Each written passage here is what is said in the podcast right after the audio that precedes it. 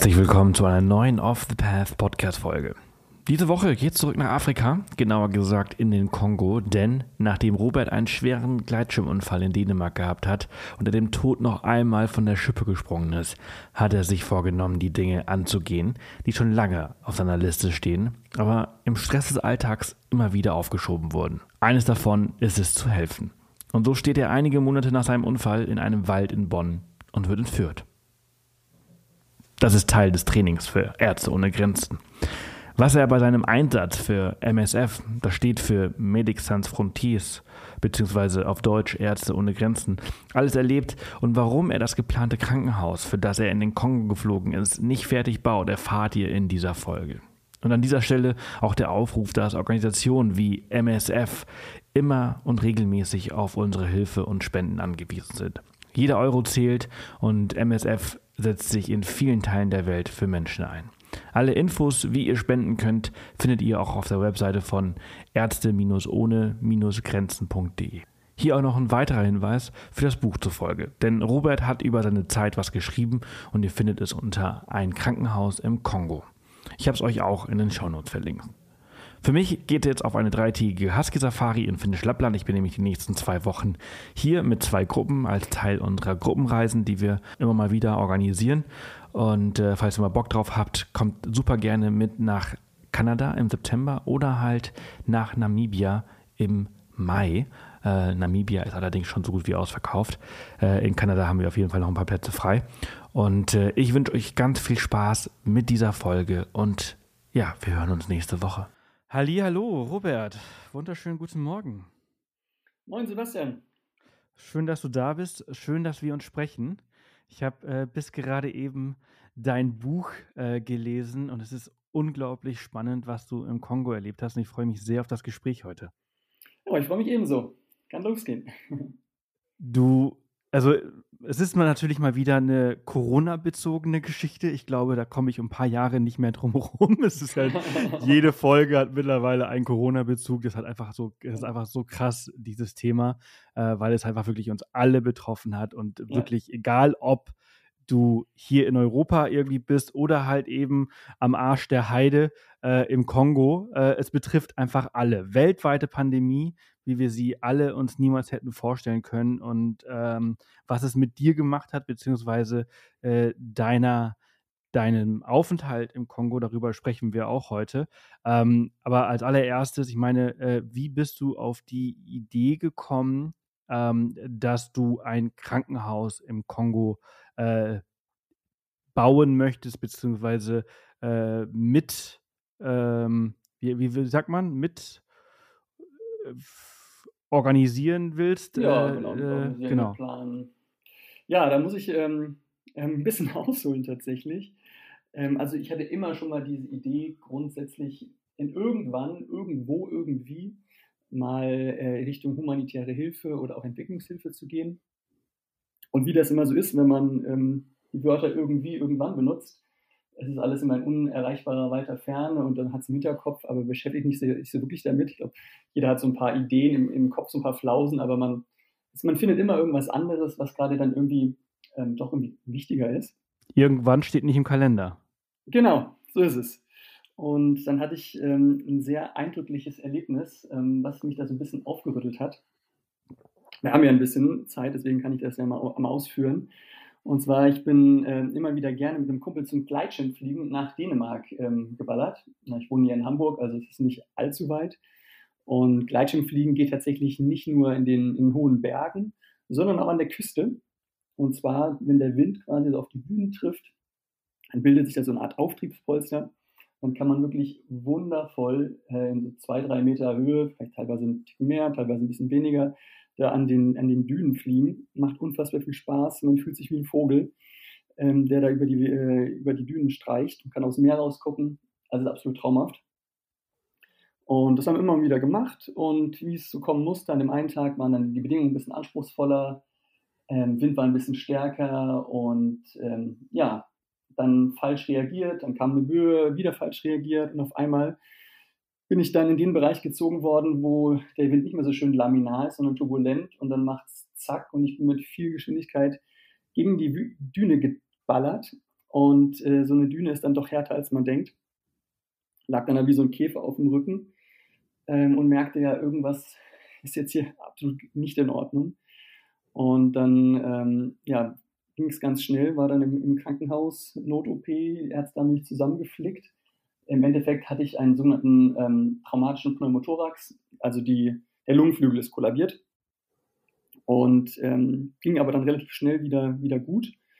Und als am nächsten Tag dann der Chirurg mir so ins Auge blickte und sagte, ja, Robert, ähm, das war wirklich eine knappe Situation. Also da hättest du auch weit aufgehen können. Das war wirklich knapp.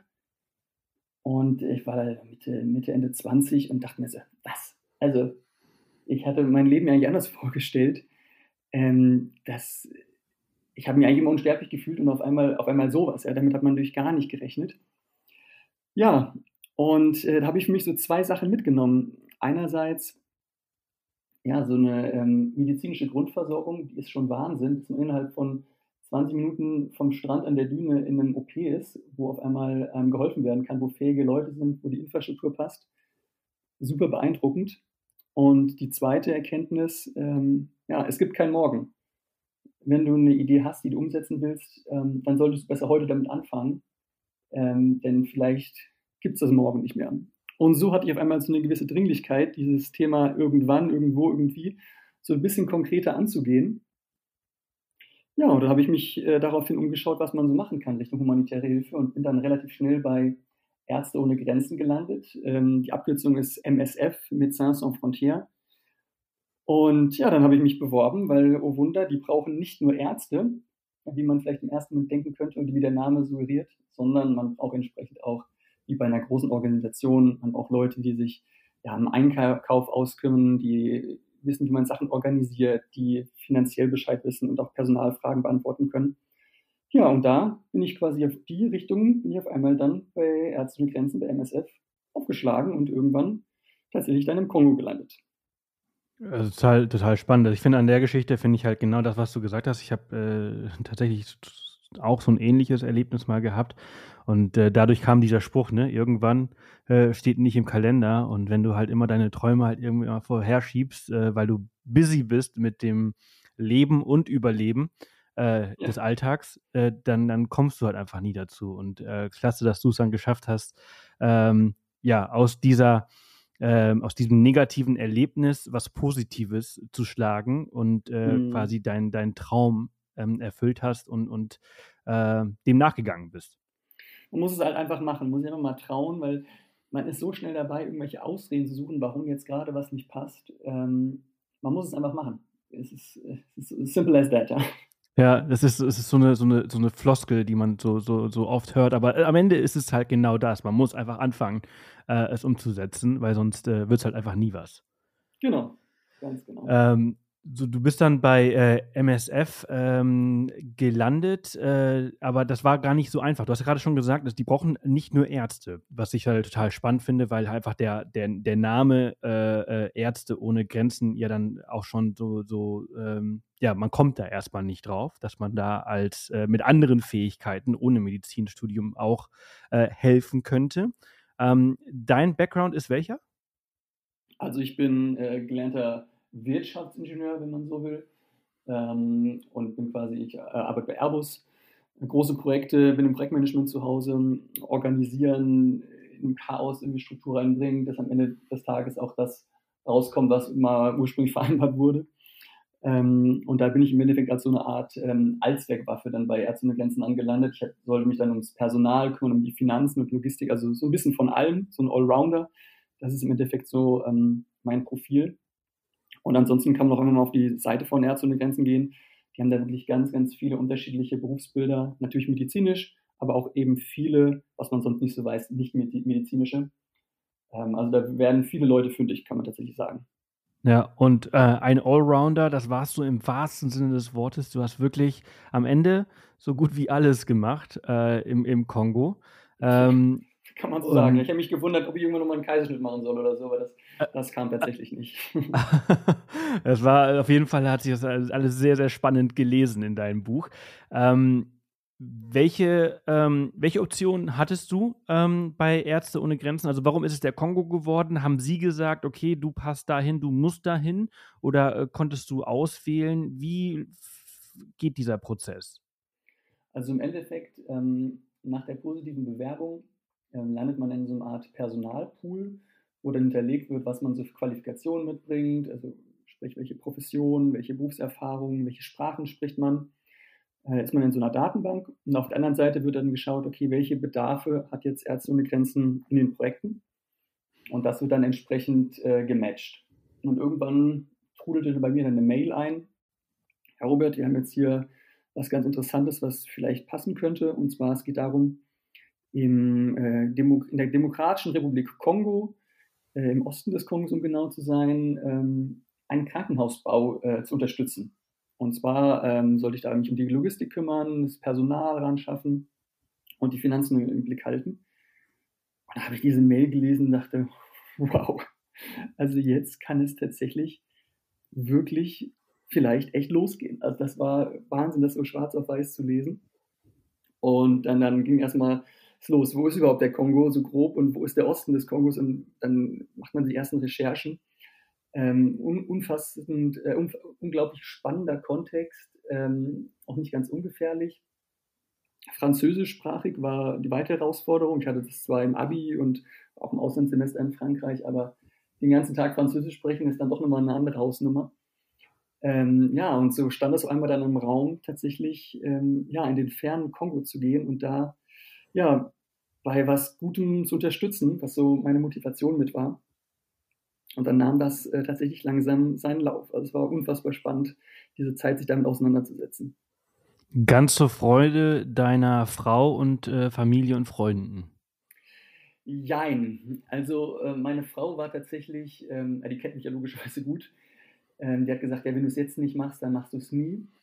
Ähm, hat mich da tatsächlich extrem unterstützt und so eine Entscheidung, so eine große Entscheidung, dafür zwölf Monate ähm, wegzugehen, ist natürlich etwas, was man ähm, waren auch zum Zeitpunkt auch schon verheiratet, ähm, nur gemeinsam treffen kann. Also so war unsere Vorstellung von Beziehung, dass dann nicht einer sagt, ich mache das jetzt und du musst mir gucken, wie du klarkommst. Das muss man schon gemeinsam tragen.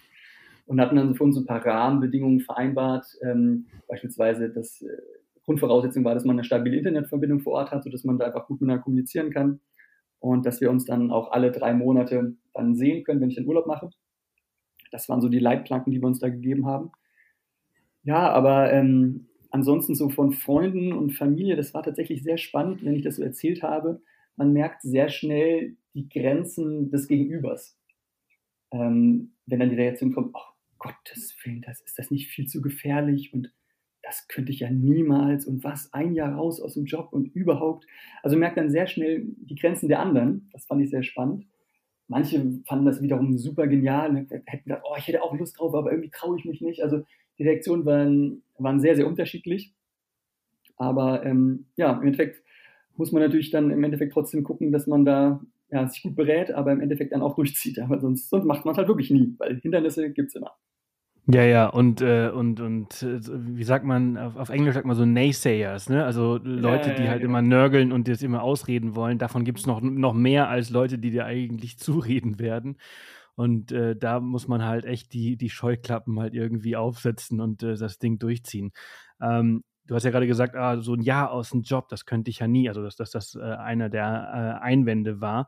Wie ja. war das bei deinem Arbeitgeber? Wie, wie gibt es da eine Sonderregel für solche Geschichten oder muss man dann Sabbatical nehmen oder unbezahlten Urlaub oder kündigen?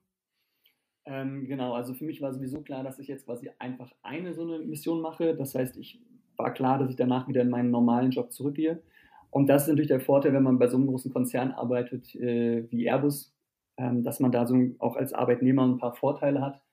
Ähm, ich habe in dem Fall war das ein Jahr ähm, äh, unbezahlte Freistellung. Und in der Zeit konnte ich dann bei Ärzte und Grenzen anfangen und hatte gleichzeitig die Garantie, dass ich nach, nach dem einen Jahr ähm, dann wieder zurückkomme. Also das war wirklich also ein unfassbarer Luxus, dass ich ähm, das so machen konnte ähm, was mir auch natürlich auch die Sicherheit gegeben hat, ja, man, man kommt halt wieder zurück und muss sich jetzt nicht groß äh, Sorgen machen, da jetzt zu kündigen. Dieser Schritt wäre mir wahrscheinlich ein bisschen zu heftig gewesen. Aber so war das tatsächlich sehr komfortabel. Aber auch da muss man die Gespräche führen, ähm, muss man mit den Kollegen sich beraten. Ähm, man muss trotzdem selbst halt eben die Schritte in, in, die Wege leiten. Aber im Großen und Ganzen war es doch noch verhältnismäßig easier. Kann man nicht anders sagen. Ja, das ist natürlich echt äh, großer Vorteil, dass man sich darum jetzt keine großen äh, Gedanken machen äh, muss. Ähm, du wurdest ja krass darauf vorbereitet, ne, auf dieses, auf dieses Abenteuer. Ähm, deine, deine ersten Seiten im Buch äh, fangen damit an, dass du ähm, im Wald bist äh, und Maschinensalven, äh, Maschinengewehrsalven in die Luft geschossen werden und äh, ja, ihr da irgendwie so ein bisschen panisch umhergerannt seid. Ähm, das war schon eine, eine, krasse Vorbereitung auf das, was du dann eigentlich vor Ort auch erlebt hast. Ja, ich will jetzt auch nicht zu viel spoilern, aber wir hatten tatsächlich, ähm, äh, bevor es überhaupt losging, hatten wir ähm, von Ärzte ohne Grenzen, ein, ich glaube fast eine Woche oder so, mehrere Tage auf jeden Fall in Bonn, ähm, wo aus aller Herren Länder Kolleginnen von Ärzte ohne Grenzen angereist sind, die auch kurz vor ihrer ersten Mission standen wo wir dann akribisch vorbereitet worden sind. Ähm, was sind die Werte von Ärzte ohne Grenzen? Wie funktioniert das? Wie verhält man sich im Ausland? Ähm, wie geht man damit um, wenn man mit ganz anderen kulturellen äh, Maßstäben äh, und, Umgangsformen konfrontiert wird? Beispielsweise in Gesellschaften, wo einfach der Mann einfach ähm, die Entscheidungsgewalt hat über seine Frau, ob jetzt beispielsweise eine Operation durchgeführt wird oder nicht äh, wo wir jetzt hier ähm, ja, die Hände über dem Kopf zusammenschlagen würden, ist es halt eben Realität in anderen äh, Teilen der Erde. Und Ärzte ohne Grenzen ist halt jetzt auch nicht gerade in Urlaubsländern. Dann hast du halt Ländern wie jetzt Jemen oder Afghanistan, Haiti oder halt auch afrikanische Länder wie jetzt auch der Kongo, wo eben die Dinge halt ein bisschen anders laufen. Und dann bespricht man halt schon mal, wie verhält man sich beispielsweise an militärischen Checkpoints ähm, und so weiter und so fort. Oder wie reagiert man unter extremem Stress? Psychologen haben wir da viel ähm, besprochen. Oder auch ganz banale Dinge, wie funktioniert beispielsweise das HR-System. Ähm, also da haben wir schon, wurden wir sehr gut darauf vorbereitet. Ähm, und nichtsdestotrotz, ähm, da kommen wir sicher gleich nach, auch noch drauf, wenn man dann erstmal vor Ort ist, ähm, dann ist man trotzdem erstmal total überfahren und überfordert von der Situation, weil dann doch eben alles komplett anders ist, als man es ähm, sonst so aus dem gemütlichen Deutschland jetzt kennt, wo alles bestens organisiert ist ja, und alles ein Straßenschild hat und eine Markierung auf der Erde hat ähm, der Kontrast war dann doch wirklich gigantisch.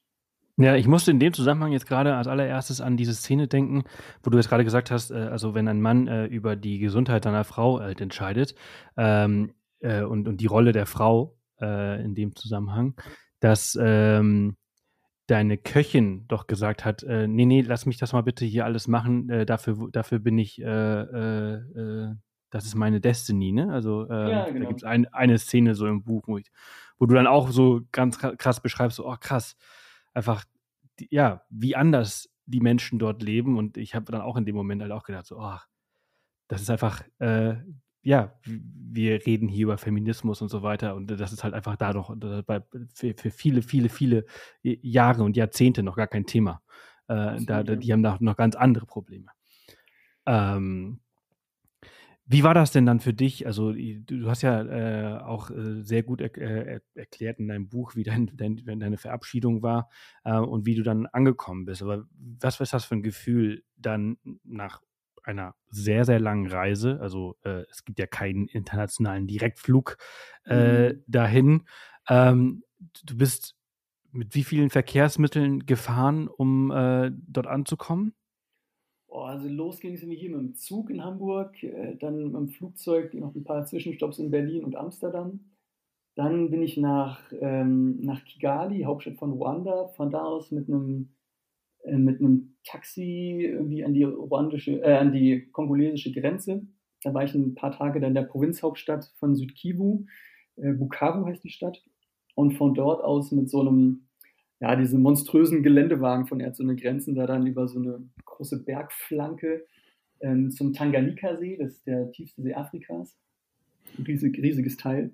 Und da im Schiff weiter, weil die Straßen da ähm, A zu gefährlich sind ähm, und auch B, ähm, also gefährlich im Sinne von, weil es Überfälle gibt und B, weil die auch die Straße an und für sich auch ja, immer wieder ja, von, von Wassermassen oder von Landmassen über, überschwemmt wird zu unsicher waren, sind wir mit dem Schiff gefahren. Und dann kam ich da tatsächlich an in meinem Zielort. Ähm, Baraka heißt die ja, Stadt trifft es nicht so ganz, die Ansammlung von, von, von Menschen, wenn man so will. Und ähm, der Moment der Ankunft, da, das war einfach unglaublich, weil man hat das Gefühl gehabt, man ist nämlich so eine gewisse Zeitreise hinter sich. Weil alles, was wir hier so im normalen Stadtbild als komplett normal erachten, wie Ampeln, Straßenschilder, asphaltierte Straßen, Fußwege, mal eine Parkbank, mal eine Litfaßsäule, eine Bushaltestelle, diese ganz normalen Dinge, die man, ja, die einfach da sind, das muss man sich halt vorstellen, das gibt es alles nicht mehr. Es gibt keinerlei öffentliche Infrastruktur, es gibt kein öffentliches Stromnetz, es gibt ähm, keine Kanalisation, es gibt keine asphaltierten Straßen, es gibt einfach nichts. Also da sind ähm, Häuser, teilweise auch Steinhäuser mit so Wellblechdächern. Ähm, ähm, ja, und das war's. Überall touren dann irgendwelche Ziegen dazwischen, die rumtorkeln. Dann hat man da ähm, Plastikmüll, der auf der Straße verbrannt wird. Überall sind Menschen. Äh, dann fast so ein paar Mopeds, die dich fast über den Haufen fahren. Ein irres Gewimmel. Ähm, überall ist Musik, die Leute singen, die Leute tanzen. Also ich kam mir wirklich vor wie auf einem anderen Planeten, auf dem ich auch immer angeschlagen bin. Und noch dazu zusätzlich spannend, ähm, ich bin ja, ein bisschen über 1,90 groß, ähm, weiße Hautfarbe, blonde Haare und da war ich einfach ein Alien. Die Menschen dort sind halt nicht so groß wie ich, alle so um die 1,60, äh, 1,70 groß, ins dunkle Hautfarbe und ich wirkte einfach da, also ich passe da auch einfach optisch überhaupt nicht rein. Alle Leute haben sich nach mir umgedreht und ähm, die ganzen kleinen Kinder, von denen es wirklich da wie Sand am Meer gab, muss man schon fast sagen, ähm, die sind sofort auf einen gestürmt und haben mit ihren kleinen Stummelfingern auf mich gezeigt und dann das Wort, was sich in den ersten Tagen am meisten eingeprägt hat, äh, gesagt, nämlich Musungu. Musungu ist, ähm, äh, bedeutet äh, weißer Mann. Und ja, immer hieß es dann Musungu, Musungu. Und wo ich auch nur hinlief, zeigten die Kinder auf mich und riefen Musungu ähm, da muss man erstmal klarkommen, weil man überall immer im Fokus stand, weil es gab halt nicht viele weiße Menschen dort in, in Baraka in der Stadt. Und alle, die weiß waren, haben bei Ärzte ohne Grenzen gearbeitet. Will heißen, die Leute konnten quasi an meiner Hautfarbe sehen, wo ich arbeite. Das war irgendwie eine total abstruse Situation, die ich so, so noch nie hatte. Also in Hamburg dreht sich keiner nach mir um. Ja. Naja, sprich mal über Schubladen. Da bist du sofort mit, also mit der Hauptfarbe bist du sofort in die, in die Schublade halt gesteckt. Ähm, eine Sache, die, die mir dabei wirklich, äh, zwei Sachen, die mir dabei äh, äh aufgefallen sind in dem Buch, ist äh, Baraka, wenn ich es richtig verstanden habe, 150.000 Menschen leben dort? Ja, so genau weiß es natürlich keiner. Aber so die, die Zahl kam immer am meisten, wenn ich mal so rechts und links gefragt habe, wie groß ist eigentlich die Stadt, ja. Das ist krass, wenn du halt, wenn du mal überlegst, so was du gerade so erklärt hast, was das für ein Ort eigentlich ist, der halt eigentlich ohne funktionierende Infrastruktur so mitten im Nichts irgendwie so da steht mit 150.000 Menschen. Das ist, das ist, das ist richtig viel. Ähm, und zweitens äh, hast du gerade diese vielen Kinder äh, genannt. Du hast in deinem Buch geschrieben, dass äh, 70 Prozent der Bevölkerung unter 30 ist. Unglaublich. Also Im Stadtbild, man sieht nur junge Leute und noch viel mehr Kinder. Also die Zahlen, also die stimmen auch soweit, habe ich mehrfach überprüft, aber das war wirklich, das Stadtbild war ganz anders, als man hier kennt. Es gab kaum alte Menschen, überall waren junge Leute, überall war Energie. Also wirklich, wirklich, wirklich Wahnsinn. Und womit hat das zu tun? Mit der, mit der schlechten Gesundheitswesen äh, vor Ort, dass, dass man halt irgendwie ab 35 dann ja, zum alten Eisen gehört und dann irgendwann wahrscheinlich vielleicht äh, frühzeitig stirbt oder, oder weil sie halt eben so, äh, ja, keine modernen Verhütungsmittel kennen. Also da, ich glaube, eine eurer, eurer Kolleginnen, die hatte mit 30 ihr siebtes Kind äh, ja. bekommen. Ähm, also womit hat das um, zu ähm, tun? Mit beidem? Das ist so ein Mix aus, vielen Faktoren. Einerseits spielt er sicher rein, dass die ähm, Lebenserwartung aufgrund der Gesundheitsversorgung bei weitem nicht so hoch ist wie uns. Ich habe jetzt allerdings keine Zahl parat. Ähm, ein weiterer Faktor ist auch, ähm, das war bei uns in Deutschland und in Europa jetzt vor 100, 200 Jahren jetzt nicht gerade anders, ähm, dass viele Kinder auch eine gewisse Sicherheit und Vorsorge fürs Alter bedeuteten für die Eltern. Mhm. Ähm, und genauso ist da auch noch. Also entsprechend hat man einfach, haben die Familien einfach viele Kinder vor dem Hintergrund, ja, irgendwann müssen die Kinder halt die, die Eltern halt durchbringen. Und so ist halt das System ausgelegt. Und ähm, die Folgen. Ja, da gibt es halt eben kein soziales, kein soziales genau, äh, Konstrukt, wie wir es halt in, in, in Deutschland oder in Europa halt eben haben. Ja. Genau. Und das ist dann davon eine weitere Konsequenz.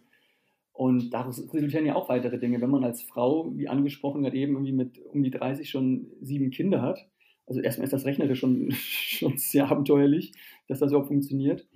Äh, und zweitens, ja, wie will man denn in dem Alter mit so vielen Kindern dann irgendwie noch selber mal irgendwie Studium beginnen oder irgendwie sich, sich weiter fortbilden, es ist ja auch unmöglich. Ähm, also das ist, äh, ist man in gewisser Weise in so einem Teufelkreis und es war ganz spannend, das äh, als Außenstehender so zu beobachten. War natürlich jetzt nicht mein Job vor Ort, da irgendwelche äh, Studien zu machen, aber ähm, ja, man ist einfach Teil dieser Kultur in dem Moment und es war extrem spannend, das so zu sehen, mal hautnah, wie das Leben da funktioniert. Also noch ein Satz zum Thema Infrastruktur beispielsweise wenn wir hier, ähm, ja, wir machen hier den Wasserhahn auf und dann kommt das Wasser raus. Und ähm, bei den Menschen vor Ort, da hast du morgens, ich bin häufig joggen gegangen, hat man immer dann die ellenlangen äh, Kilometer, na Kilometer jetzt nicht, aber waren immer die riesigen Schlangen dann vor den, vor den paar öffentlichen Brunnen. Alles Frauen, die dann morgens mit ihren ähm, gelben Kanistern da standen und dann die Ration Wasser für den Tag geholt haben, zusammen mit den Kindern. Ähm, also so war einfach da die Lebensrealität und das kann man sich einfach nicht vorstellen, wenn man es nicht selbst mal irgendwo ein Stück weit erlebt hat. Ja, ja, total. Dein, dein Buch ist aufgeteilt in drei Kapitel. Change it, love it, leave it. Kannst du da mal kurz erzählen, was, äh, was das damit zu tun hat, äh, wie du darauf gekommen bist? Ist das, ist das so, ein, so, eine, so, ein, so ein Mantra, also so ein, so, ein, so ein Spruch, den man bei MSF irgendwie hört oder, oder wie bist du darauf gekommen? Wie bin ich darauf gekommen? Ähm, Im Endeffekt ging es halt darum, wie geht man grundsätzlich in seinem Leben ähm, mit, mit Situationen und sich ändernden ähm, Rahmenbedingungen um. Und im Endeffekt gibt es eigentlich nur drei, drei Handlungsempfehlungen, denen man da folgen kann, nämlich entweder, dass man change it, also sprich, dass man die Situation ähm, versucht zu verändern, so dass sie einem quasi passt. Ähm, also in meinem Fall war das so in dem Teil des Buchs, äh, es war alles super neu für mich und ich war derjenige, ähm, der sich verändern musste. Also ich musste diesen, diesen Change vorantreiben, um diese Situation quasi ähm, ja, ein Stück weit äh, überleben zu können, wenn man so will. Ähm, Love It als, als zweite große Kapitel war dann, eigentlich bin ich gerade mit der Situation total glücklich. Also so, das passt eigentlich gerade ziemlich gut. Ich fühle mich da wohl. Ich habe äh, das Gefühl, ich kann die Situation managen. Ich bin Herr der Lage. Und manchmal muss man sich auch eingestehen, wenn ich die Situation nicht verändern kann, wenn ich mich aber auch in der Situation jetzt nicht wohlfühle, ähm, dann kann man entweder jammern, ähm, was auch nichts bringt, oder man muss halt die Situation einfach verlassen. Also leave it. Ähm, und das war eigentlich für mich immer so ein ganz guter Kompass in, in, meinem Leben, wenn ich mit irgendeiner Situation konfrontiert war. Also entweder kann ich versuchen, die Situation oder mich zu verändern. Ich kann mich mit der Situation abfinden, äh, in dem Fall, dass ich einfach einen guten Weg damit gefunden habe, umzugehen. Oder man muss die Situation einfach verlassen. Ist manchmal sicher ein bisschen unangenehm, aber ähm, ist halt nicht so wischiwaschi, dass man dann sich jahrelang irgendwas beklagt, sondern muss einfach dann handeln. Und das ist quasi so der, der Aufbau im Endeffekt, den ich dann quasi über das Buch dann so drüber gelegt habe. Hm. total, total spannend. Wir sprechen jetzt gleich nochmal über diese einzelnen äh, Kapitel äh, und die einzelnen Geschichten äh, da drin. Ähm, dein Job war es, dieses Krankenhausprojekt zu unterstützen und zu überblicken. Ähm, und es wurde ja auch im Laufe der Zeit halt auch ein bisschen mehr als das, beziehungsweise dieses Projekt wurde dann irgendwann komplett eingestellt. Ähm, wie unglaublich, ja, wie viel Change hast du in dieser Zeit durchgemacht? Also ich habe das Gefühl, zwischenzeitlich wusste ich gar nicht mehr, wer bin ich überhaupt ähm, weil einfach alles anders war. Also ich konnte auch am Anfang gar nicht einschätzen, ist das jetzt hier eigentlich normal oder ist das nicht normal? Also ist es normal, wenn vor dir jemand äh, im Stadtbild jemand ähm, Militär rumläuft, der eine Panzerfaust geschultert hat? Das sind halt Situationen, die habe ich jetzt in Hamburg ähm, selten bis nie erlebt. Also da musste man erstmal ein bisschen zurechtkommen. Dann gab es diese ganzen Sicherheitsvorkehrungen, äh, dass man beispielsweise immer nur musste immer so ein paar Sachen immer bei sich führen, wie beispielsweise ein Funkgerät.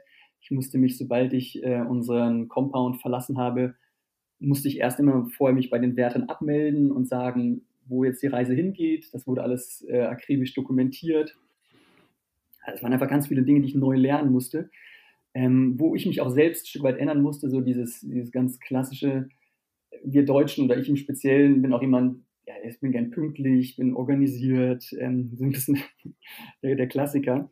Und dann trifft man natürlich auf eine Kultur, wo einfach alles ganz anders ist und viele Dinge überhaupt nicht planbar sind. Dann hast du auf einmal einen Regenschutt und die Straße wurde überspült und dann ändert sich für den Tag alles. Nichts ist planbar und da muss man sich erstmal so eine gewisse ähm, Lockerheit antrainieren. Und ähm, eine beispielsweise eine Sache, wo sich einfach viel verändert hat, in den ersten Tagen kam jemand auf mich zu und meinte, ach du Robert, du hast doch irgendwie doch was mit Flugzeugen früher gemacht, Airbus oder so. Äh, wir haben hier ähm, einen Versorgungsflug, der kommt einmal die Woche, das sind irgendwie so Maschine mit so knapp 20 Leuten passen da rein, das sind aber meistens irgendwelche medizinischen Güter die Maschine landet da irgendwo im Busch in irgendeiner Plantage. Ach, wir bräuchten noch jemanden, der diesen Flug immer organisiert, mit den Piloten funkt und sicherstellt, dass die Piste in Schuss ist und da keine Tiere und keine Kinder auf die Landebahn rennen. Hast du nicht Bock? ich so, kann wohl nicht wahr sein, ja. Natürlich habe ich da Bock drauf und auf einmal war ich dann da verantwortlich, halt diesen Flieger da einmal in der Woche da, dass der sicher da zur Erde kommt. Und ich war dann quasi äh, Gepäckabfertiger und Fluglotse und Organisator dann in einer Person. Ähm, war super, super aufregend. Ähm, und das war natürlich für mich, der eigentlich gerne organisiert ist und der die Sachen einfach ja, logisch abarbeitet und wo alles seine, seine Ordnung hat, in so einem Kontext ähm, total irre. Und ich kann mich noch sehr gut erinnern am ersten Flugtag, wo ich dann die Verantwortung hatte, ähm, sind wir dann rechtzeitig losgefahren, musste auch relativ viele Sachen noch mitschleppen, dass alles dann funktioniert. Wie beispielsweise ein Notfeuerlöscher, so ein riesiges Teil und noch ein paar andere ähm, Dinge. Und dann staute sich auf einmal der Verkehr. Und das ist im Kongo absolut selten, dass sich der was staut, weil es gibt eigentlich gar nicht so viele so viel Fahrzeuge, dass der irgendwas stauen könnte. Und dann gab es ein Problem mit einer Brücke, weil da ein LKW in der Brücke feststeckte, der in so, äh, in so Bodenplatten, die rausgerissen waren, reingeplumpst ist. Und auf einmal drohte alles zu scheitern. Wir waren eigentlich zu spät. Der Flug sollte kommen und ich war total gestresst. Wie soll ich das jetzt organisieren? Äh, wie machen wir das jetzt? Tausend Sachen hin und her überlegt.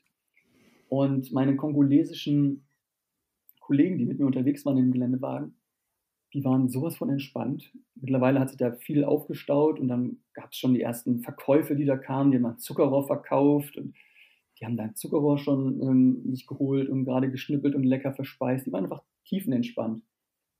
Und ähm, dann meinte der eine kongolesische Kong ähm, Kollege dann zu mir, ähm, es gibt da eine, eine, einen, einen, einen Satz im, in Suaheli und der nennt sich Pole Pole. Und Pole Pole meint, ähm, die Wort-zu-Wort-Übersetzung ist langsam, langsam und meint, mach mal langsam, das wird schon alles. Und dieses Mantra, dieses Pole Pole, das hatten alle Kongolesen sowas von verinnerlicht. Das war einfach das Lebensgefühl dort. Die Leute waren einfach entspannt und wussten, ja, ist jetzt hier gerade irgendwie im Stau, ist jetzt ja gerade hier ein LKW stecken geblieben, können jetzt hier uns beklagen oder auch nicht. Pole, Pole, das wird schon. Und das war das, was ich so für mich persönlich mitgenommen habe. Pole, Pole, ähm, das, das wird schon alles irgendwie. Also da war für mich der größte Change, das, das zu akzeptieren. Wie ist das jetzt für dich, äh, wieder zurück in, in Deutschland? Du bist ja wieder schon länger zurück in Deutschland, äh, aber äh, du hast äh, diesen, diesen Change damals akzeptiert und dann vielleicht sogar lieben gelernt. Ähm, also der Spanier nennt das Manana Manana und ich kriege da immer die Krise, wenn er mir das sagt, weil aber ich bin halt eben vielleicht nicht in diesem, diesem Umfeld. Wie ist das jetzt so im Alltag? Äh, das, das, das, musstest du dich jetzt wieder verändern? um in Deutschland klarzukommen? Weil mhm. Pole Pole funktioniert doch äh, äh, dann wieder nicht so gut, oder? Also man, ich habe auch gelernt, man ist immer Kind seines Systems ein Stück weit. Also ähm, man, der Mensch ist extrem anpassungsfähig und man passt dann alles an. Ob es jetzt die kongolesische Lockerheit ist oder das etwas unentspannt in Deutschland, man ist halt immer ein Stück weit Kind des Systems, bis zu einem gewissen Grad. Aber wenn ich jetzt im Auto fahre und dann vor mir jemand langsam fährt und ich denke, Alter, mal Gas, dann merke ich aber schon, wie im Hinterkopf dann ähm, der kongolesische Robert in mir dann sagt, Pole, Pole, du jetzt irgendwie zehn Sekunden früher oder später jetzt hier äh, in der nächsten Ampel abbiegst, ist auch vollkommen wurscht. Also ich habe da so ein korrektierendes Narrativ hinter mir, also im, im Hinterkopf. Ähm, aber natürlich gibt es Situationen, wo ich das auch komplett ausblende und mich manche Sachen einfach nerven. Ja. Aber man hat auf jeden Fall immer so einen, so einen Achtungspunkt, dass man auch entspannt mit vielen Dingen umgehen kann. Ja, ja, also ich glaube, grundsätzlich lernt man ja fürs Leben äh, in, in so genau. einem, in, bei, bei so einem äh, äh, Aufenthalt und äh, das nimmt dir auch einfach niemand, ne? Und das ist halt einfach so viel, so viel wert. Und äh, ich meine, man kann halt eben, wie du gerade auch schon sagst, man, man kann ja auch nicht immer perfekt sein, man kann ja auch nicht immer funktionieren, man ist halt eben auch äh, Mensch und, ja, und, genau. und, so weiter. Ähm, aber das ist schon, schon ganz gut. Ähm, aber geil finde ich die Nummer, du hast ja irgendwas mit Flugzeugen zu tun, da kommt gerade eins und mach mal. Also da war auch immer, da war immer Action. Also man muss sich so vorstellen, es war halt eine Plantage, da waren überall dann Bauern und da waren auch Viehherden. Und ähm, das war, das muss man sich vorstellen, ein Flug, also die Menschen dort kennen kaum Autos. Also es gibt da eine Handvoll, also der, der Einzige, der ein Auto hat in, in Baraka, war der Bürgermeister. Und halt wir von Ärzte ohne Grenzen, sonst gab es da keine Autos gab es natürlich diese riesigen äh, LKWs, die irgendwie äh, aus, aus, dem Krieg kamen, so ungefähr, sage ich mal. Und tausende Mopeds, aber ein Auto ist dann für die Menschen schon, wow, da kommt ein Auto. Und man muss das mal vorstellen, was das bedeutet, wenn da ein Flugzeug kommt. Also dann, dass alle Kinder aus den umliegenden Dörfern, sobald die den, das Flugzeug gesehen oder gehört haben, sind die angerannt gekommen wie sonst was. Und die haben natürlich auch gar keine Vorstellung dafür, wie gefährlich das jetzt ist. Und da hatten wir da so eine, so eine Piste, die war immer buckelig. Und ähm, dann habe ich dann mit so ein paar Tagelöhnen haben wir dann versucht, die, die Piste dann abzusperren, dass da, da keine Kinder auf die, ähm, auf die Piste rennen. Und auch bei, einer bei den ersten Male war natürlich dann der absolute Super-GAU, als auf einmal dann, ich sah es schon aus dem Augenwinkel von ferne, so eine, so eine Viehherde ähm, dann ankommen mit so Kühen. Und ähm, das Flugzeug war schon im Anflug, ich hatte schon die Landefreigabe erteilt. Und dann kam es, wie es kommen musste äh, war so ein Jungtier, das büchst auf einmal aus, verlässt die Herde und rennt zielstrebig einmal quer über die Landebahn. Und das Flugzeug war schon, war schon im Anflug. Ich dachte, oh Gott, was soll jetzt passieren? Dann haben die, die Tagelöhner angefangen, mit Steinen auf das Tier einzuschmeißen. Ähm, sorry an der Stelle für alle Türschützer und das, das Tier irgendwie zu verjagen. Und dann musste ich dann in, ins Funkgerät gebrüllt, dass wir hier abbrechen müssen, äh, Landung, Abbruch. Und dann ist der Pilot wieder hochgezogen. Also es war wirklich ähm, Abenteuer pur. Mein Adrenalinspiel war sonst wo. Ja, also solche Dinge hat man da immer wieder erlebt. Also es war immer abenteuerlich und man hat immer was fürs Leben gelernt. Absolut, ja. Ja, ja, total. Ähm, dein eigentliches Projekt war ja das, das Krankenhaus. Ne? Du bist ja da, ja. da zuständig gewesen für Logistik, ähm, Finanzen, Personalmanagement, wenn ich richtig äh, mich erinnere. Genau. Ähm, lass uns mal ein bisschen darüber, darüber sprechen. Ähm, die, dieser Ort äh, Baraka, der hatte äh, schon ein kleines Krankenhaus, aber die Idee war es halt einfach so ein bisschen was Moderneres da, da hinzusetzen, ähm, was du quasi überblicken musst. Und ihr wart, als du angekommen bist, in der Vorbereitungsphase. Ne? Also das Projekt war noch genau. nicht so ganz final geplant. Es mussten noch ein paar Genehmigungen eingeholt werden, aber während deiner Zeit sollte quasi gebaut werden. Ganz genau, das war so der, der Stand. Ähm, wir hatten auch schon das, das Grundstück, unglaublich. Die, äh, die Menschen vor Ort haben das Grundstück äh, kostenfrei MSF, äh, also Ärzte ohne Grenzen, zur Verfügung gestellt. Und also Wahnsinn, muss man sich das mal hier vorstellen, in Deutschland. Die Leute ihr, ihr, ihr Grund und Boden weggeben, damit ein Krankenhaus gebaut werden kann. Das unterstreicht, glaube ich, ganz gut, wie wichtig es den Menschen vor Ort war. Wir hatten da schon eine riesige, große grüne Wiese, mehrere äh, Fußballfelder groß, ein, ein, wunderschönes Grundstück, toll gelegen. Ähm, ja, und dann hatten wir auch einige Architekten da, die sich überlegt hatten, wie soll das Krankenhaus aussehen. Und ganz besonders spannend ähm, fand ich an der Stelle auch, dass man sich auch immer Gedanken gemacht hat, wie kann man das so bauen, dass man einerseits möglichst einen ökologisch geringen Fußabdruck hat und zweitens auch, dass man auch das, das wirtschaftliche Gleichgewicht möglichst beibehält. Weil so ein Krankenhausbau ist ja ein, ein, Wahnsinns, äh, ein Wahnsinnsprojekt, gerade für so eine extrem infrastrukturschwache Region wie der Osten des Kongos. Und wir haben nun mal durchgerechnet, ähm, wie viele Säcke Zement wir in etwa bräuchten, und da war sofort offenkundig, ich habe die Zahlen jetzt nicht parat, dass wir aber den gesamten Markt, den lokalen Markt damit komplett überfordern würden. Ähm, und da muss man halt echt aufpassen. Wir können ja auf der einen Seite versuchen, hier ein Krankenhaus hinzusetzen und dann räumen wir aber da den lokalen äh, Zementmarkt komplett leer, sodass aber dann wahrscheinlich die Preise dann durch die Decke gehen und der, der normale Bürger ähm, auf einmal kein, kein Zement mehr hat, um sein eigenes Haus noch ein bisschen auszubessern. Ähm, das sind so Konsequenzen, die man sich auf einmal dann stellen muss und sich immer überlegen muss, wie muss man, kann man damit umgehen. Man muss sich klar machen, wir als Organisation, wir sind halt schon Fremdkörper. Wir, wir, wir stören das, das Gleichgewicht da. Wenngleich wir da Gutes tun wollen, ähm, mit solchen Dingen wie dem, als ein Beispiel mit dem Zementmarkt, können wir da auch großen Schaden in der Folge anrichten. Und dementsprechend müssen wir da schon sehr genau prüfen, ähm, dass man da unterm Strich dann mehr Gutes als tatsächlich auch Schlechtes tut. Also das ist, ähm, war für mich auf den ersten Blick, habe ich da nicht so drauf, habe ich nicht dran gedacht. Aber wenn man da sich ein bisschen damit beschäftigt, wird es sehr schnell offenkundig, dass man, dass es einfach alles sehr, sehr viele Konsequenzen hat. Und gerade das fand ich total spannend an deinem Buch, äh, muss ich ehrlich sagen, dass ich, dass ich da wirklich viel gelernt habe.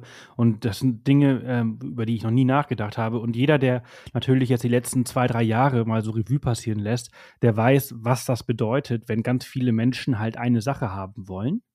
Äh, in der Pandemie haben wir das äh, mit allem quasi gehabt. Die Preise genau. werden teurer und viele Menschen können sich dann einzelne Dinge nicht mehr leisten. Und, und dann vor lauter, ich mache was Gutes, ich baue hier euch ein Krankenhaus, äh, dann wirst du halt, wenn, wenn die Leute sich halt eben ja, den, den, den, den Zement nicht mehr leisten können, dann werden die halt nicht mehr darauf äh, daran denken, ah ja, ich kriege hier zwar ein Krankenhaus dafür, die werden halt denken, so, ey, was, was, was, was wollen die? Äh, also, äh, die machen ja eigentlich mehr Schlechtes. Also ich persönlich habe nichts davon. Ganz ich genau. Kann mir nichts leisten. Und dann kann, kommt natürlich diese, ja, die Aggression und mit der Aggression kommen andere äh, Dinge und äh, das sind so Dinge, die man halt von Anfang an mit bedenken muss, wo ich dachte so, wow, krass. Genau, und der, der, der zweite Punkt da ist auch, wie nachhaltig ist das Ganze? Also ähm, wann können wir uns als, als Ärzte ohne Grenzen irgendwann noch da rausziehen und das quasi an die lokalen Strukturen, auch da gibt es ja ein Gesundheitswesen, das ist natürlich anders aufgestellt als hier, aber wie können wir diese Strukturen irgendwann noch übergeben? Wie frühzeitig involvieren wir äh, auch kongolesisches Personal äh, in den Krankenhausbau und auch in die Betreibung ähm, vom Krankenhaus mit? Ähm, es gab eine Situation, die äh, schilder ich auch im Buch, ähm, die fand ich auch sehr nachdrücklich, viel auch im Nachgang noch drüber nachgedacht.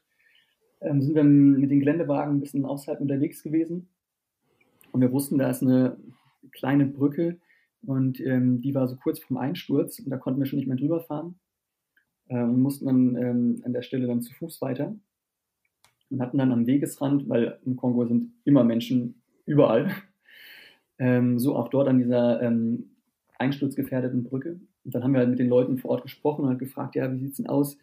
Ähm, wird, die, wird die Brücke denn jetzt irgendwie zeitnah von, von euch oder von irgendjemandem repariert?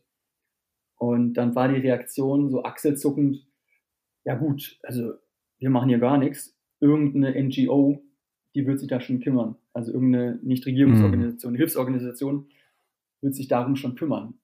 Und da ist mir fast die Kinnlade runtergefallen, wie, wo ich im ersten Moment dachte, ja, wie kann es denn sein, dass die Menschen hier vor Ort einfach nicht ihr eigenes Leben in die Hand nehmen und einfach selbst tätig werden?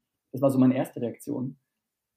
Aber wenn man dann mal drüber nachdenkt, ähm, ist es halt auch so, dass dann die ähm, NGOs vor Ort auch teilweise die Menschen dann in so ein Abhängigkeitsverhältnis gebracht haben und ihnen ein Stück weit einfach Entscheidungen weggenommen haben, ähm, dass ihnen selber gar nicht die, Motivation da war, ähm, irgendwas zu tun, weil einfach ja, die Sachen für sie erledigt worden sind.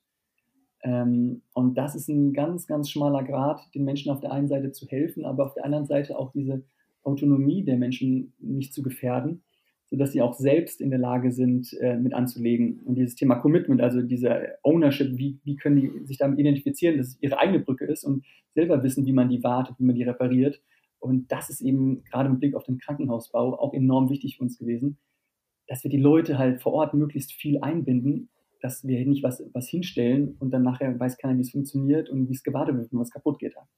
Ja, total. Ich habe mal einen Spruch gehört, äh, man sollte den Leuten keinen Fisch geben zum Essen, sondern man sollte ihnen eine Angel geben und ihnen beibringen, wie man fischt.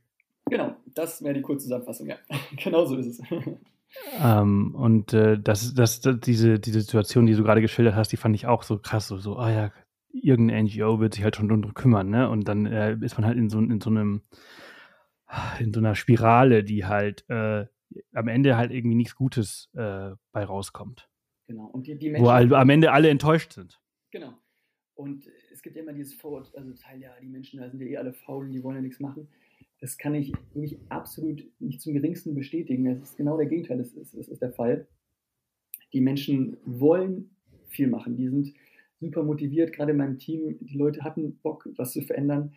Ähm, die haben sich versucht, irgendwie noch weiterzubilden, wo es irgendwie ging, haben nicht resigniert, haben immer versucht weiterzumachen, wenn man ihnen dafür auch die Möglichkeiten gibt. Und das fand ich extrem inspirierend. Und generell kann man auch sagen, dass äh, auch vieles auf dem afrikanischen Kontinent auch dann doch anders ist, ähm, als man denkt. Ich hatte jetzt eingangs hier so ein bisschen erzählt, wie die Infrastruktur so vor Ort ist.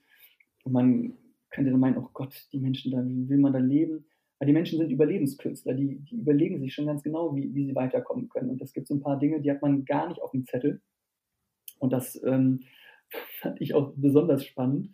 Und zwar, als ich dann in, den ersten Wochen erklärt bekommen habe, wie das alles funktioniert, war halt irgendwann noch die Frage, ja, wie, wie zahlen wir denn auch ähm, die Menschen vor Ort? Also beispielsweise, wie zahle ich jemanden, dem jetzt gerade zu uns nach Hause kommt, irgendwas schweißt oder irgendwie was zusammen tischlert oder die Tagelöhner auf der Piste, wie werden die überhaupt bezahlt? Weil Bargeld ist ein Stück weit auch einfach gefährlich, weil wir damit dann zur, zur Zielscheibe werden.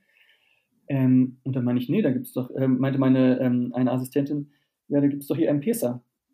M-Pesa. Ähm, was, was, will sie jetzt hier? Und M-Pesa, also M bedeutet, es steht für mobil und Pesa ähm, ist Suaheli für Geld, also das heißt mobiles Geld. Und das ist im Endeffekt nichts anderes als ein SMS-basiertes Zahlungssystem. Und das wird da flächendeckend genutzt. Also jeder Mensch da hat irgendwie so ein uraltes äh, Handy, so diese alten Nokias, die wir auch früher alle hatten. Das hat wirklich jeder in seiner Hosentasche. Ähm, und damit kann man zahlen, SMS-basiert. Das heißt, es funktioniert dann so, angenommen, ich will dir jetzt Geld schicken, dann, ähm, dann schicke ich eine SMS an die M-Pesa-Nummer, dann kriege ich eine Rückantwort, an wen möchtest du Geld überweisen, dann schicke ich eine SMS mit deiner Nummer und den Betrag, den ich überweisen möchte. Und dann macht es bei dir in der Tasche Pling und kriegst ein SMS, ja, deinem Konto wurden jetzt wieder 5 US-Dollar gutgeschrieben. Und so ja, das, das, ist der, das ist der Hammer. Und das ist halt, das Krasse ist halt, dass, äh, dass in, in, Zentralafrika wird dieses System ja sehr viel genutzt. Ja. Ähm, und die nutzen das schon so lange, schon bevor wir mobiles Payment genutzt haben, haben die das schon genutzt. Unfassbar, ja. Ich konnte beim, vor Corona konnte ich bei mir am Bäcker konnte ich ja nur mit Münzgeld zahlen. Ähm, und da zahlst du wirklich alles mit M-Pesa. Wir hatten ja. kein Bargeld mehr. Und wenn, wenn jemand keine M-Pesa hatte, was eigentlich nie vorkommen ist, dann hätten wir mit ihm auch keine Geschäfte gemacht, weil das war Grundvoraussetzung. Und deswegen kann man denken, ach, die armen Afrikaner, die haben ja, wissen ja gar nicht, wie es geht. Ja, die wissen sehr wohl, wie es geht. Ähm, und haben sich da schon ihre, ihre Wege gefunden, wie sie in diesen Kontexten entsprechend auch ähm, überleben können. Ja. Das ist, das ist mega cool. Das kommt, glaube ich, irgendwo, ich glaube, es kommt aus Kenia. Und Kenia ist ja, ein Kenia. riesengroßes äh, Startup-Land. Da gibt es unglaublich viele Startups. Äh, und äh, also bei uns gibt es ja jetzt Apple Pay, ich weiß nicht, wie lange? Drei Jahre vielleicht, so kurz mhm. vor Corona oder so wurde das eingeführt. Ähm, davor haben wir ja auch alle immer nur äh, ja, mit Karte gezahlt. Äh, und die hatten da schon alle Mobile Payment, bargeldlos das ist der, das ist der absolute äh, Wahnsinn. Aber das ist natürlich auch aus der Not äh, entstanden. Ne? Äh, für uns ist es einfach nur Komfort. Also da ist es ja aus der Not, weil Bargeld halt eben einfach extrem gefährlich ist. Und äh, Bargeld äh, bedeutet im schlimmsten Fall äh, der, der Tod, weil du halt überfallen wirst und, und, und ausgeraubt und entführt. Ja, und Bargeld da kommen wir ja. Ist ein Risiko. Und da kommen wir zum, zum nächsten Thema, ähm, wie, wie unglaublich gefährlich dein Aufenthalt dort eigentlich gewesen ist. Drei Entführungen hast du mitgemacht. Ja, also es gab tatsächlich leider auch äh, Entführungen in der Zeit. Ähm, es ist einfach ein, ein Landstrich, der ja, von, von Krisen geprägt ist. Ich bin jetzt kein Historiker, habe ein paar Bücher dazu gelesen. Ähm, das ist schon wahnsinnig, was da für, für ethnische Spannungen herrschen. Ähm, sehr spannender, sehr auch trauriger Kontext. Ähm, man kennt vielleicht noch hier den, den Genozid aus, ähm, aus Ruanda. Das ist äh, um, um die Ecke quasi. Die Grenzen sind da zu Burundi und Ruanda sind alle, alle in, in, absoluter Nähe. Das heißt, man hat immer noch diese, diese Konflikte, die zwischen den Hutus und Tutsis, ähm, die schwelen da immer noch. Ähm, die ganze Region ist einfach extrem instabil. Es gibt äh, sehr, sehr schwache, ähm, sehr, sehr schwachen Staat nur an der Stelle. Ähm, viele, viele Rebellen und äh, ist logischerweise auch klar, Ärzte ohne Grenzen ist jetzt halt nicht da, wo es eh schon läuft, sondern natürlich an den Orten, wo, ähm, ja, wo Not am Mann ist, wo geholfen werden muss. Und Ärzte ohne Grenzen positioniert sich halt da immer als, ähm, als absolut äh, unabhängig, un, unparteilich und neutral, eben um halt dann nicht ähm, ja, zwischen den Fronten zu kommen. Und ähm, nichtsdestotrotz müssen wir doch gucken, wie wir halt da selber unsere Sicherheit gewährleisten. Der größte Schutz ist im Endeffekt da das, das weiße MSF-T-Shirt, was eben sagt, ja, wir wollen mit dem allen nichts zu tun haben. Wir sind hier, um den Menschen vor Ort zu helfen, ungeachtet ihrer Hautfarbe, ungeachtet ihrer Religion, Weltanschauung, Sexualität. Ähm, wir helfen denen, die Hilfe brauchen. Punkt aus Ende. Aber nichtsdestotrotz ähm, bleibt, es, bleibt es gefährlich. Äh, und natürlich gibt es viele Maßnahmen. Ich hatte schon gesprochen, dass es so einen Sicherheitskatalog gibt, an dem man sich halten muss. Und dann selbstdrehende Sachen, wie dass man jetzt bei, bei, bei Dunkelheit dann nicht mehr ähm, allein unterwegs ist. Wir mussten zu bestimmten Uhrzeiten dann zu Hause sein, ähm, durften tagsüber noch laufen alleine, aber nur in bestimmten Gebieten. Gab es Zeiten, wo wir gar nicht mehr uns alleine frei bewegen durften und dann immer nur mit den Autos hinterher hin und her gefahren worden sind, was teilweise ähm, absurde Züge hatte, wenn man dann für eine Strecke von 100 Metern dann mit dem Auto immer gefahren ist. Aber so war die Situation. Und ja, im Buch beschreibe ich dann ein bisschen auch das Thema Entführung, aber auch nicht ähm, in aller Tiefe, weil das darum, es war leider, es war eine, es ist eine Realität, aber es ist jetzt auch nicht das, was mein, ähm, was mein Aufenthalt, was jetzt quasi das Hauptthema war. Es ist leider ein Thema, mit dem man sich beschäftigen muss, aber es ist jetzt nicht das Thema, was jetzt hier alles überstrahlt hat, auf gar keinen Fall. Hm. Du hast gerade auch nochmal die Unabhängigkeit von MSF äh, angesprochen. Ähm, muss ja auch dazu äh, sagen, dass das äh, MSF eine der wenigen äh, Organisationen ist, die sich halt fast ausschließlich durch private Spenden finanzieren und keine Regierungsspenden äh, annehmen und äh, vor Jahren schon die Zusammenarbeit mit der EU zum Beispiel beendet haben. Ja. Ähm, eben, das, das war ist im, im, Rahmen von, den, ähm, von der Flüchtlingskrise. Ähm, als viele Vertriebene dann im, im Mittelmeer ver verstorben sind, und das ist immer noch passiert, unfassbar tragisch, dramatisch, und, und die EU hat dann aus Sicht von Ärzte ohne Grenzen ähm, ja, nicht entschlossen genug gehandelt ähm, und hat dann gesagt, nee, wir wollen uns jetzt hier, weil vorher gab es viele Geldflüsse von der EU an, an Ärzte ohne Grenzen, und weil die Aussage, nee, wir können uns damit nicht identifizieren, wir, wir stoppen hier den Geldhahn, ähm, wir machen das selbst, wir wollen einfach uns diese Unabhängigkeit bewahren. Das finde ich jetzt auch ein sehr, sehr hohes Gut. Vielleicht aber nochmal der, der Randnotiz an der Stelle, dass ich jetzt hier auch nicht offiziell für, für Ärzte ohne Grenzen spreche. Ähm, bin jetzt auch kein Mitarbeiter mehr. Aber ähm, ich kann das auf jeden Fall gut nachvollziehen und das wurde uns auch immer so auch gesagt und so wurde das auch vor Ort tatsächlich gelebt. Also dieses Thema Unabhängigkeit, ähm, das war mit das Wichtigste, weil das das eben auch gibt, was uns auch in den, in den Krisengebieten und auch noch krasser in den, in den Kriegsgebieten auch die Arbeit dann erst ermöglicht, wenn man eben entsprechend, ähm, ja, entsprechend da neutral bleibt. Äh, kleiner Exkurs, es gibt nämlich noch ein Aber, ähm, denn in extremen Fällen gibt es dieses Konzept der Témoignage. Französisch bedeutet sowas wie ähm, Zeugnis bringen oder Bezeugung, sowas in der Art.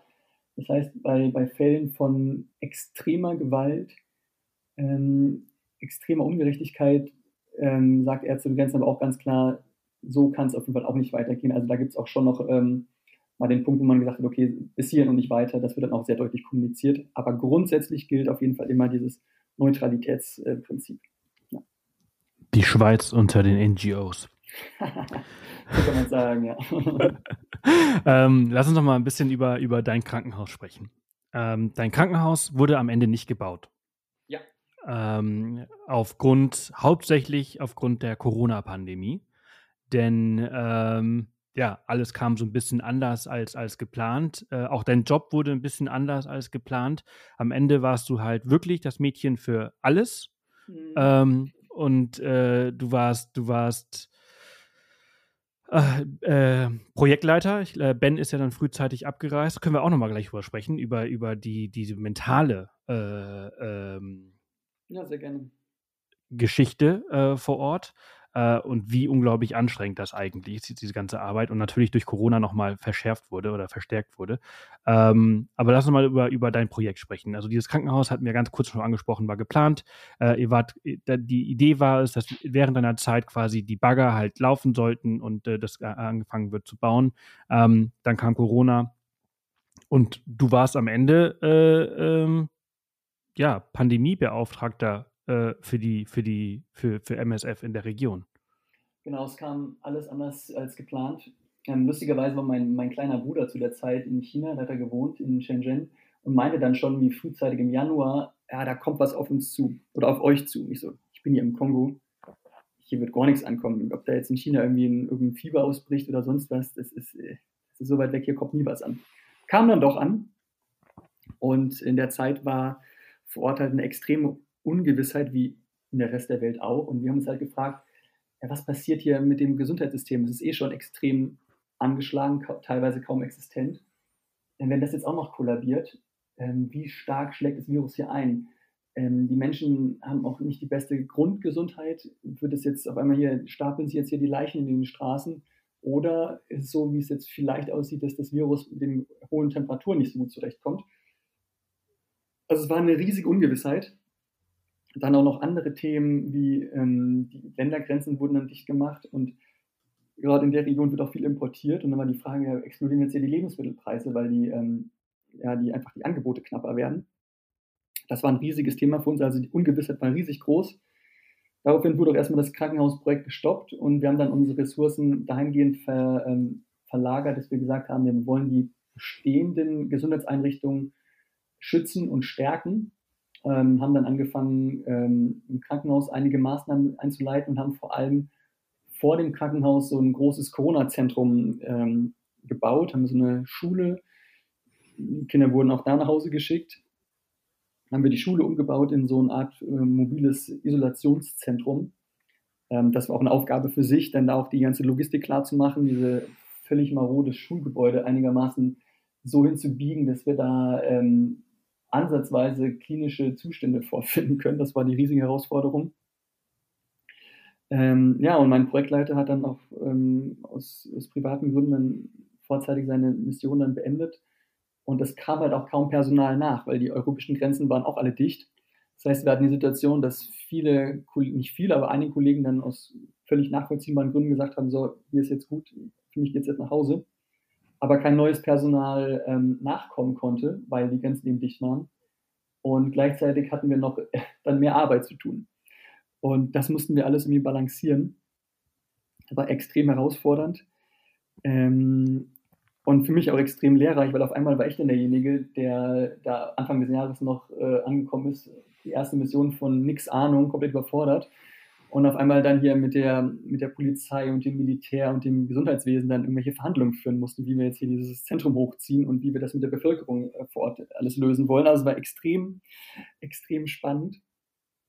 Und ähm, da war halt auch immer die Frage, wie, wie schaffen wir es auch als Team zu funktionieren?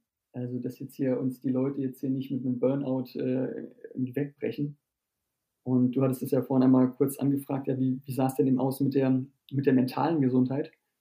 Und ähm, da kommen wir wieder zu dem Thema ähm, erstmal Pole Pole.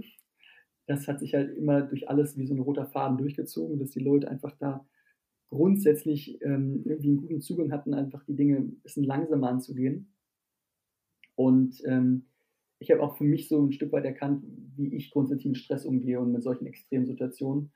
Für mich ist das einerseits ähm, als Kompensation immer Bewegung, also Sport machen, immer viel laufen gegangen.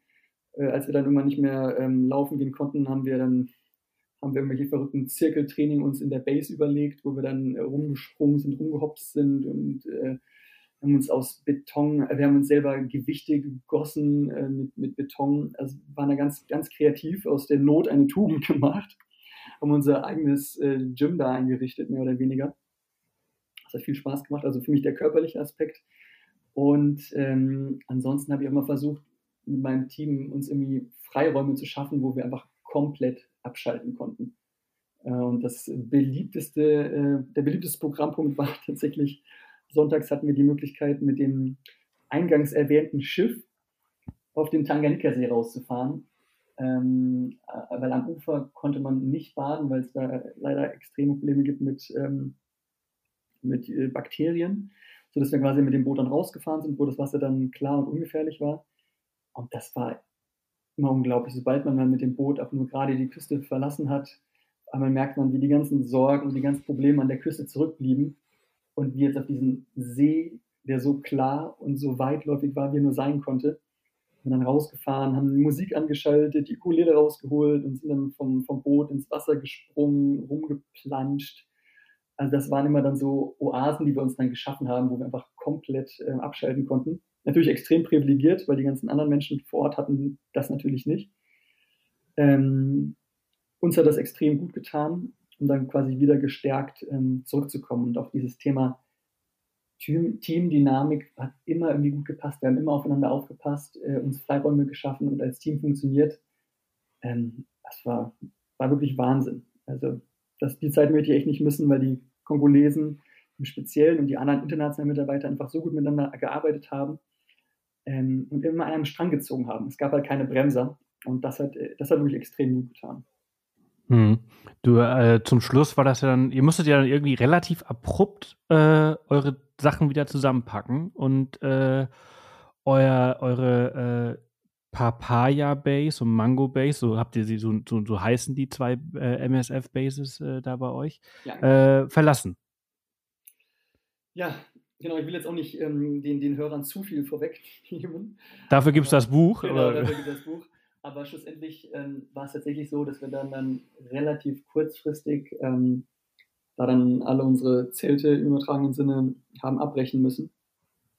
Und das fühlte sich schon, das fühlte sich schon ganz schön bitter an, kann man nicht anders sagen. Man kommt dahin zum Helfen, ähm, man will was Gutes tun und ähm, dann sind die Umstände eben so, dass man, ja, dass man unverrichteter Dinge, das Krankenhaus wurde nicht gebaut, ähm, vorzeitig abreisen muss ähm, es ist einfach eine Realität. Ähm, helfen und Entwicklungsarbeit ist einfach ähm, komplex. Wir haben eingangs darüber gesprochen, was es auch für Konsequenzen hat mit den lokalen Märkten und dergleichen. Ähm, es ist einfach komplex und ich kam man auch zurück und musste das erstmal alles sacken lassen. Was, hat, hat, sich das jetzt überhaupt gelohnt? Hat das was gebracht? Hat das den Menschen was gebracht? Was ist das überhaupt Gutes zu tun? Ähm, für mich ist aber ein Stück weit auch hängen geblieben, ja, man muss es aber trotzdem immer wieder versuchen. Also nur weil es jetzt komplex und schwierig ist und man nicht genau weiß, ob es jetzt von Erfolg gekrönt ist, heißt es ja noch lange nicht, dass man trotzdem immer versuchen sollte, den Menschen da in den Vordergrund zu stellen und zu sagen, hey, wir versuchen es jetzt trotzdem. Und wenn es jetzt hier nicht geklappt hat, dann machen wir weiter und versuchen es an anderer Stelle. Ähm, hm. Das war das, was ich so mitgenommen habe, dass man einfach, ja, dass man einfach immer weitermacht, die Hoffnung nicht aufgibt und ja, das ist halt leider auch eine traurige Realität. Es ist halt nicht so alles, ähm, ja, Friede, Freude, Eierkuchen, man geht da hin, baut ein Krankenhaus und alle freuen sich, die Welt ist schön. Leben, das Leben und die echte Realität ist dann doch eben eine Spur härter. Gar keine Frage. Ja, absolut. Aber ich glaube halt auch, nur weil das Krankenhaus nicht gebaut worden ist, heißt es ja nicht, dass ihr dann nichts, nichts verändert habt und geholfen habt. Ne? Ihr habt ja, äh, also ich meine, das war ja auch besondere äh, Umstände äh, Corona bedingt und ihr habt ja geholfen, der Region quasi ein, eine Corona-Klinik aufzubauen und da, das, das auf jeden Fall abzumildern, weil wenn ihr dann nicht gewesen wärt, dann hätte es ja noch viel krasser eingeschlagen. Ganz genau. Und das hat mich auch gefreut. Ich hatte auch immer noch ähm, noch Kontakt, habe ich auch bis heute noch mit den ähm, kongolesischen äh, Kollegen vor Ort über, über WhatsApp, die haben auch Internet, ähm, geht das auch ziemlich gut. Ähm, und mich hat es auch gefreut, dieses Corona-Zentrum ähm, tatsächlich auch dann noch ähm, fast ein halbes Jahr danach auch dann noch äh, funktioniert hat. Also wir haben dann, mir war es dann extrem wichtig, als ich da die Projektleitung hatte, eben entsprechend das mit den Menschen vor Ort, mit dem lokalen Gesundheitswesen so zu machen, dass sie das auch autonom betreiben können und wir nicht hier immer als die, äh, die Allwissenden da jetzt hier alles vorgeben, sondern das haben wir versucht, alles Hand in Hand zu machen. Und das hat insofern auch geklappt, dass wir die Strukturen da sehr, zwar sehr kurzfristig, aber noch einigermaßen sauber übergeben konnten. Und das lief dann auch weiter. Und das war dann für mich im Endeffekt auch ein, ein gutes Gefühl, ich sagen konnte, ja, hey, ich habe da was hinterlassen, das hat dann seinen Zweck erfüllt. Die Menschen vor Ort konnten damit noch eine Zeit lang arbeiten und konnten so damit die Pandemie in diesem lokal begrenzten Bereich eben für sich äh, unter Kontrolle bringen. Ähm, das, war, das war ein Erfolg, auf jeden Fall, ja. Ja, auf jeden Fall. So würde ich es auch sehen. Robert, ich äh, danke dir vielmals für deine Zeit heute Morgen, dass du mit uns über dieses Projekt, über dein Erlebnis und aber eben auch über dein Buch Ein Krankenhaus im Kongo gesprochen hast. Und äh, zum Schluss, äh, würdest du es nochmal machen? Äh, kannst du es nochmal machen? Wie sieht die Planung aus? Also nicht, nicht kurzfristig in den nächsten Jahren, das nicht. Dafür habe ich jetzt auch ähm, familiäre positive Verpflichtungen. Ähm, ich bin jetzt Vater geworden. Herzlichen Glückwunsch. Danke, vor anderthalb Jahren knapp. Und von daher passt das jetzt gerade nicht ins Konzept, aber grundsätzlich, meine, meine Frau studiert Medizin und wenn sie irgendwann dann ähm, Ärztin ist und der Kleine ein bisschen größer ist, kann ich mir das durchaus vorstellen, also auf jeden Fall, dass wir da nochmal gemeinsam vielleicht sogar als Ideallösung dann nochmal unterwegs sind. Auf jeden Fall. Und ansonsten in der Zwischenzeit, es gibt immer die Möglichkeit, irgendwo die Welt, auch wenn es nur im kleinen Maßstab ist, zum Positiven zu verändern. Super. Vielen, vielen Dank für, für heute. Vielen Dank für diese Folge und äh, alles Gute. Hat viel Spaß gemacht. Dankeschön. Ciao. Tschüss. Das war's für diese Woche. Einmal vielen Dank an Robert für die Zeit und die spannenden Geschichten.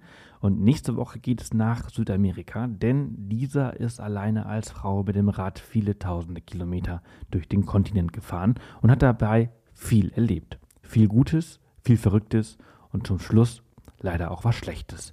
Denn ein sexueller Übergriff eines Lkw-Fahrers hat die Reise und sie komplett verändert. Mehr dazu nächste Woche. Passt bis dahin auf euch auf.